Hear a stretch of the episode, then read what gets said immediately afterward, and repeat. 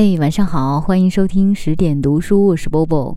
今天我要给大家带来的作品来自于一位前财经作家。之所以叫前财经作家，是因为他现在不只写财经了，而且每一篇文章都非常的出色。来读吴晓波的这一篇《与众不同的背后是无比寂寞的勤奋》。一九零二年。二十七岁的诗人里尔克应聘去给六十二岁的画家、雕塑大师罗丹当助理。在初出茅庐的诗人的猜想中，名满天下的罗丹一定过着十分浪漫、疯狂、与众不同的生活。然而，他看到的真实景象与想象中的大相径庭。罗丹竟是一个整天孤独地埋头于画室的老头。里尔克问他。如何能够寻找一个要素足以表达自己的一切？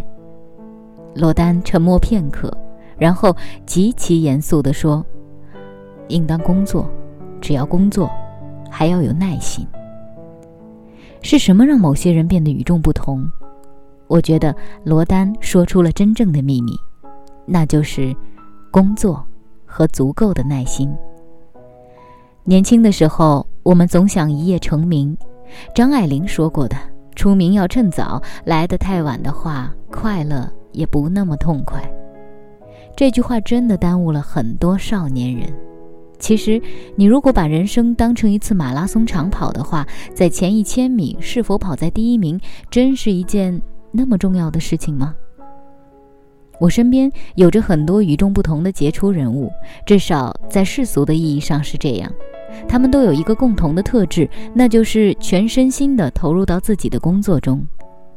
在我熟悉的中国经济学家中，张五常大概是天赋最高的一位。他在四十多岁的时候就差点得了诺贝尔经济学奖，同时他又是一个十分勤勉的人。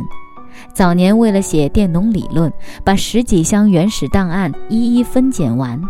这份工作大概是很多博士所不屑于去做的。到今天，他已经是一位年近八十的老人了，可是每周还要写两篇一千五百字以上的专栏文章。在我了解的当代西方学者中，英国的尼尔·弗格森是公认的神童，他的研究领域横跨历史学、经济学与政治学三界之间。不到三十岁就被牛津大学聘为研究员，四十岁时被《时代周刊》评为影响世界的一百人。可是，他的勤奋又是非常人能比的。为了写作《罗斯柴尔德家族》一书，他和助理们翻阅了罗氏家族百年以来的上万封家信及成吨的原始资料。所以。在与众不同的背后，往往是一些不足与外人道的辛苦。他们简单的长跑，简单的做一件事情，他们做事只为意义本身。所谓的成功，只是一个结果，它也许水到渠成，也许永无来日。与众不同的东西，其制造的过程往往是枯燥的、重复的和需要耐心的。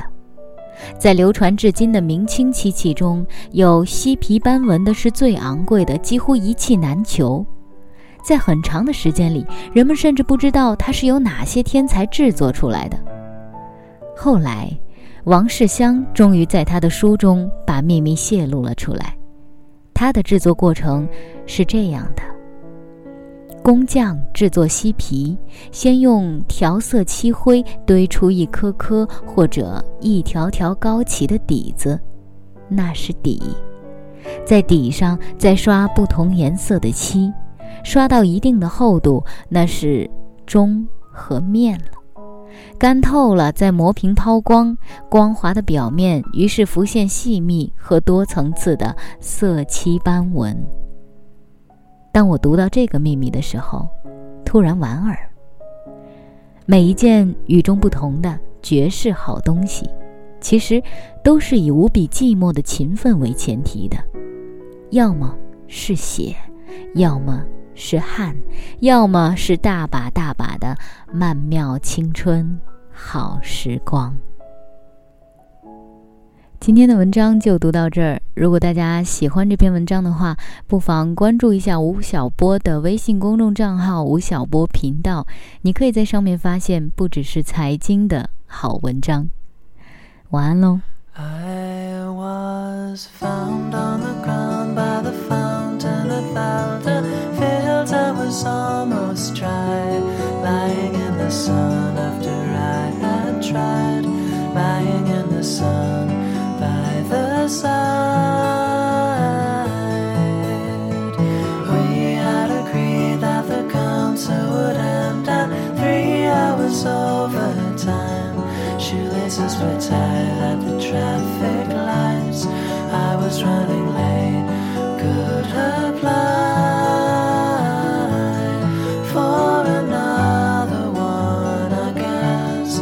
After.